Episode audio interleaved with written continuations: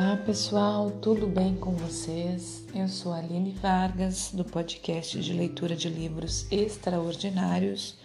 Estou lendo o livro de Frederic Lenoir, ou Lenoir, Sócrates, Jesus, Buda, Três Mestres de Vida.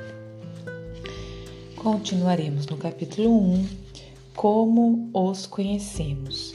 Estamos agora. É em Jesus, né? Na parte que ele explica, que ele que ele fala como que a gente conhece Jesus, né? Quais, quais são as, a história de pesquisa, né? De, de, de textos em relação a isso.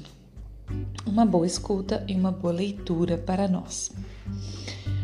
Quanto a outras fontes não cristãs, citamos os anais do historiador romano Tacito, de 57 a 120. É, né, aqui não fala que é depois de Cristo, mas com certeza é. O trecho, sim, né? com certeza é mesmo, porque nós estamos falando de Jesus e ele estava falando de Jesus, sem dúvida, né? Então não tem, é por isso que nem tem aqui. Então, 57 a 120 anos, trecho desses anais que cobre o período ao longo do qual Jesus exerceu seu ministério público se perdeu. Em outra parte, descrevendo o incêndio de Roma em 64, cuja responsabilidade foi atribuída pelo rumor público ao imperador Nero, Tácito explica: assim, para dissolver o boato, Nero presumiu culpados e infligiu os mais requintados tormentos àqueles detestados por suas abominações, e que a multidão chamava de Xerestiane, cristãos. A palavra vem de Christius, Cristo, que, sob o principado de Tibério, o procurador Pôncio Pilatos tinha entregado ao suplício. Momentaneamente reprimida, a, a, detestável superstição surgia novamente não apenas na Judéia, onde o mal tinha nascido, mas também em Roma, para onde tudo o que há de horrível e vergonhoso no mundo aflui e encontra numerosa clientela. Uma menção aos cristãos figura, aliás, numa carta do procônsul Plínio, o jovem, escrita por volta de 112 ao imperador Trajano para informá-lo dos crimes perpetrados por estes. Encabeçando a lista a recusa de cultuar o imperador e a organização de reuniões em dias marcados, ao alvorecer, durante as quais eles dedicam cânticos ao Cristo como a um Deus. Plínio acrescenta não ter levado em consideração nem as acusações de canibalismo, nem as de incestos feitos aos cristãos mas ter, porém, executado alguns deles.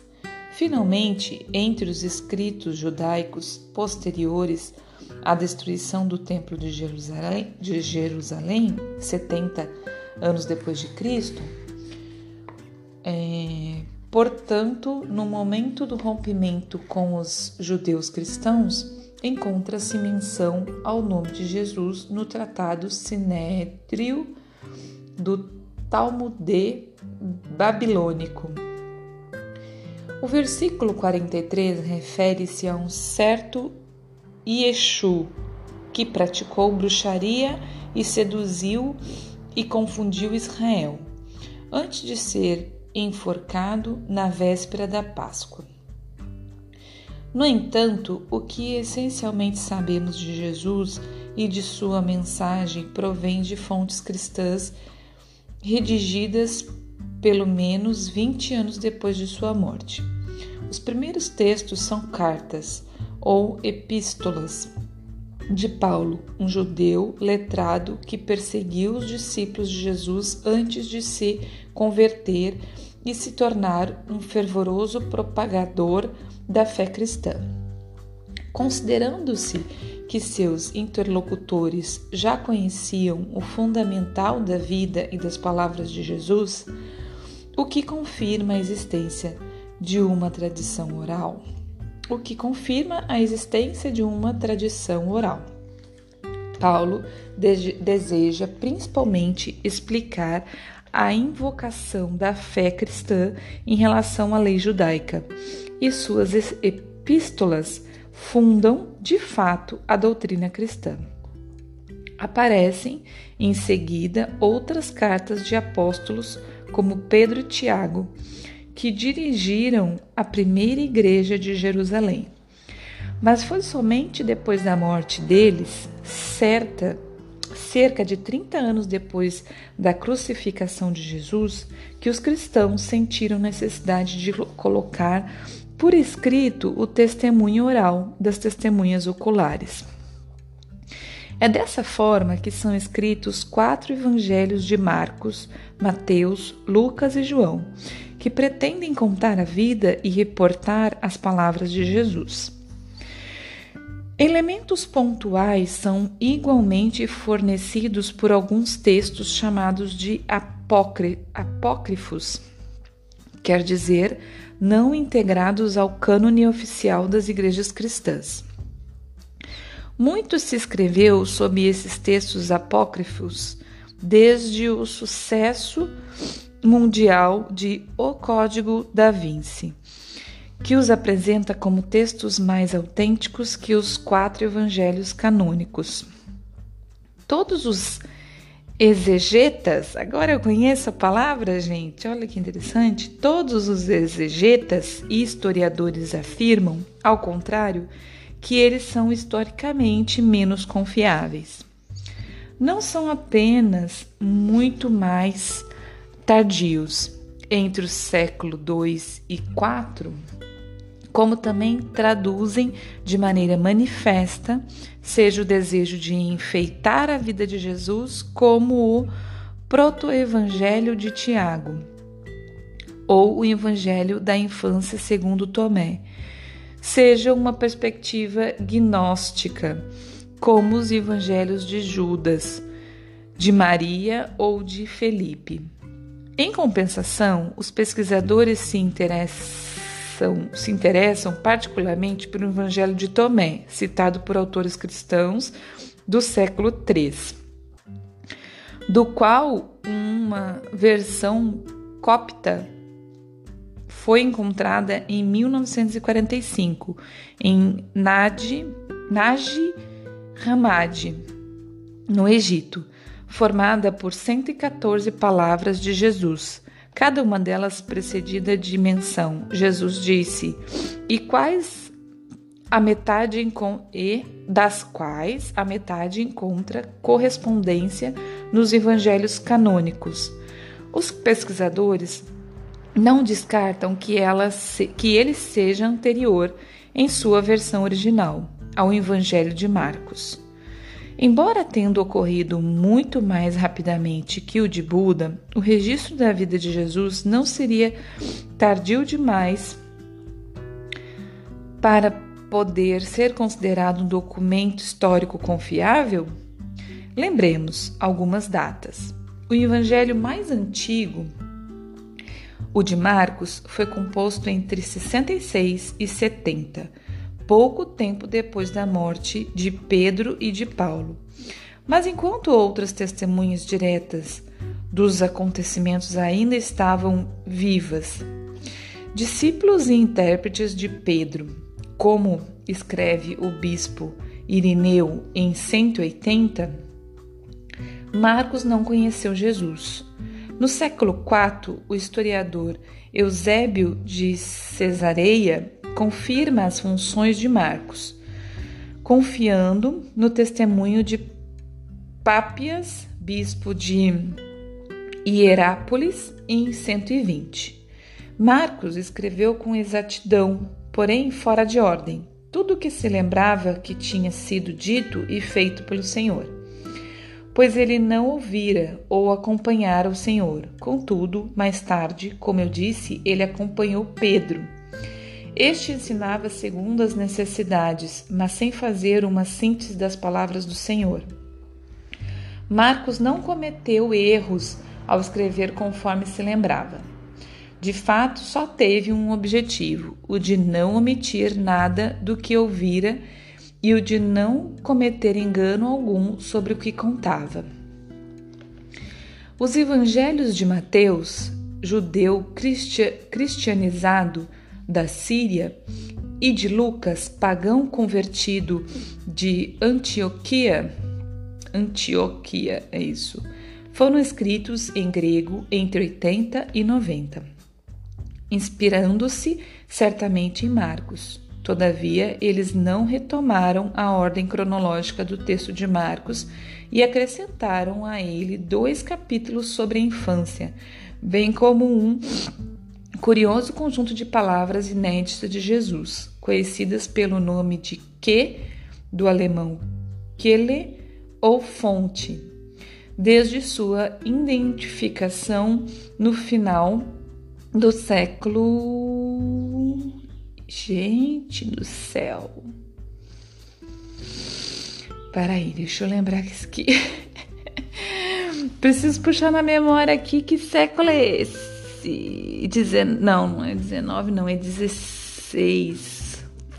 Preciso ver aqui, pessoal. Depois eu vou confirmar para vocês, tá? É, só vou continuar aqui. Desde Swindon pelo século tal, pelos exegetas alemães. É provável que que, né, a letra Q, tenha sido uma compilação formada por palavras de Jesus, perdida em circunstâncias desconhecidas antes do final do século I. Finalmente, o quarto evangelho atribuído ao apóstolo João, redigido por volta do ano 100, é muito diferente dos três anteriores ditos sinóticos, porque podem ser dispostos em colunas e comparados, e porque utilizam as mesmas expressões para contar, apesar das divergências cronológicas, a atividade de Jesus na Galileia e uma única viagem a Jerusalém, seguida das, da crucificação. Gente, já estamos 13 minutos, tá vendo? Eu não consigo parar de ler. Ai, vamos parar. 13 minutos já. É muita vontade de continuar lendo, gente. E, e, eu tô lendo aqui e tô pensando assim, eu não sei se chega em vocês do mesmo jeito. Algumas dúvidas, algumas até eu, vejo, eu sinto até uma necessidade de voltar aqui e ler algumas coisas que ficou um pouco confusa. Mas, assim, nessa questão de tempo, né? Essa questão de século, de não sei o que, parece que vai lá na frente, vai lá atrás, e eu fiquei um pouco confusa aqui da, dessa ordem aqui. Mas o que fica muito, muito, muito, muito, muito claro para mim, assim, gente, muito claro, uma coisa que já me tocava o coração, que já me bagunçava as minhas, as minhas crenças, é que o que? eles vieram. Vamos falar de Jesus, tá? Vou falar de Jesus, que é o mais próximo aqui da nossa cultura, principalmente, né?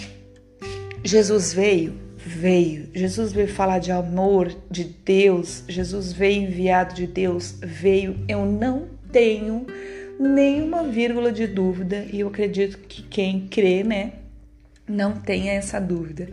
Mas teve muita coisa do homem nessa história e principalmente ao longo dos anos, né? Ao longo dos anos, ao longo da, da criação das religiões, da, da, polaridade das religiões, do interesse humano, né? Do interesse não, não é humano, não. Peraí, não é humano, interesse do homem, né? Não do ser humano, porque nós não somos, né? criaturas é, é, perversas, né? Nós temos é, nosso espírito perfeito, criado pelo Criador de amor, mas né, temos as nossas coisas a serem curadas, tratadas, entendidas, resolvidas, né? E aí muita gente vai pro lado errado das coisas, né? Mas assim, é muito claro para mim, gente, que o que importa não é religião, não é o que o homem fala, ou os escritos, não sei o que. O que importa é a lei universal. É o amor, é a caridade, é o respeito, é o estender a mão para o próximo, gente, sem, sem discriminação. A gente precisa caminhar neste caminho da, da, da retirada das vendas dos nossos olhos, de que somos divididos, de que eu tenho uma religião e você tem outra, e por isso a gente não fala a mesma língua de que o fulano escolheu para a vida dele o caminho de ser e de viver como um homossexual ou, ou sabe, gente, isso não é, não é, não é Deus, não é, entendeu? Não é. Gente, as histórias, né, contam que, que assim, eu acredito muito na Bíblia, por quê? Porque existem passagens que falam isso, né? Que falam que Deus, que Jesus, desculpa, é, atendeu a todos, que Jesus é, é, esteve para todos, né? Esteve para a mulher samaritana, esteve para os leprosos, esteve para todos os que a sociedade discriminava, né? Então eu acredito muito que a mensagem é essa, a mensagem não é de e nem nem também aquela mensagem de ah, eu dei o exemplo do homossexual. É, ah, não, vamos acolher ele para a igreja, mas vamos tentar mudar a ideia dele. Não, gente, não, não, não, não, não. Cada um com o seu caminho. Você não concorda? Beleza a gente não precisa concordar necessariamente, a gente só precisa respeitar. Isso é um exemplo que eu dei, né, gente? Um exemplo porque é muito assim forte em relação às religiões, né? Mas existe muitos outros. Até mesmo a diferença de religião, quanta agressividade, quanta coisa horrorosa as pessoas fazem em nome de, de, de religião. Ah, a religião X é isso, aquilo, é do mal, é satânica, satânica, não sei o que. A minha é maravilhosa. Gente, quem somos nós? Quem somos nós, tão errantes, tão pagãos como somos, para dizer que a minha religião é melhor do que a do outro e por isso eu posso agredir, por isso eu posso falar, por isso, pelo amor de Deus, né? em nome dele mesmo a gente precisa, porque é, é ele, é, é ele no sentido de todo, né? Porque também não acredito necessariamente numa figura de um, de um, de um velhinho sentado num, num trono, né? é, é muito mais do que isso, é tão grande, tão grande, gente, que nós não temos condição de imaginar o que é Deus. Assim, a gente não tem, não temos ainda, a gente só pode sentir, né? A gente só pode sentir, porque a gente, se a gente for pensar com o nosso racional, a gente não consegue, a gente só pode sentir. Com o nosso sentimento, sim, a gente pode ter clareza do que é Deus, porque nosso sentimento é totalmente ligado, né, à, à divindade, né? Agora, racional, não, gente. O nosso racional não tem condição, não tem condição nenhuma de é, ter, ter nada, nada, entendeu? Nada. Mas, mas nós precisamos sentir. Então, esse, esse livro acho que vai trazer exatamente o que eu, o que eu tinha sede, assim, o que eu tinha sede de esclarecimento e de, de, de, de, de disseminar, assim, né? de, de espalhar ao, ao grande grupo é, de que a mensagem é uma só, gente. A mensagem é uma só. É amor. E não é a religião X ou Y, não é a palavra do homem, não é a palavra do homem, é a palavra de Deus, né? É amor, é, é isso. É, o amor ele é, ele abrange tudo, né? Mas é isso, gente. É, espero que chegue em você do mesmo jeito que chega em mim. Se não chegar, é, cada um está no seu tempo, né? Cada um tem o seu entendimento. Eu também respeito isso. É, mas siga aqui comigo, né? Se de alguma forma toca o seu coração, você tem essa curiosidade, esse entendimento, essa vontade, continua aqui. E se né, fizer sentido para você, compartilha, compartilha com mais pessoas, porque de verdade é, é este o caminho que nós precisamos, precisamos para a sociedade para o mundo, para nossa vida, ainda mais nesse momento de pandemia que nós estamos passando. Gente, a gente precisa parar de se polarizar. A gente realmente precisa o caminho da união. Tá bom? Grande beijo, bom dia, boa tarde, boa noite. É, hoje é sábado, né? Durante aqui a leitura que eu tô fazendo. E amanhã, para quem acompanha, não tem episódio, que é domingo, tá? Semana que vem eu vou lançar a leitura do outro livro, também podcast, né? É, que é o Mulheres Correm com Lobos, e as mulheres que me escutam aqui eu peço, é, peço não, eu convido, né? Um convite especial, porque também é um, um livro muito legal, muito maravilhoso para nós mulheres, principalmente para os homens também, mas eu acho que para nós é, resgatar algumas coisas aí é bem interessante, tá bom? Então, um grande abraço, é... Deus nos abençoe e seguimos, seguimos esse caminho. Pessoal, voltei só para falar para vocês sobre aquele século né, em número romano que eu fiquei confusa. É 19, tá? Eu vou ler de novo só o um pedacinho, desculpa ficar aqui com é, fui e voltei, mas só para alinhar, tá? Porque eu acho que precisa ficar dentro deste episódio. Vamos lá. Todavia, eles não retomaram a ordem cronológica do texto de Marcos e acrescentaram a ele dois capítulos sobre a infância, bem como um curioso conjunto de palavras inéditas de Jesus, conhecidas pelo nome de que, do alemão Kele ou fonte, desde sua identificação no final do século XIX pelos exegetas alemães. Então eles acrescentaram, né, depois do, da identificação, no final do século XIX, tá? Acrescentaram esse nome que, que significa fonte, tá? Então é isso que fala aqui nesse, nesse pedacinho. É no século XIX que foi identificado, tá? E acrescentado. Um, um beijo, tchau!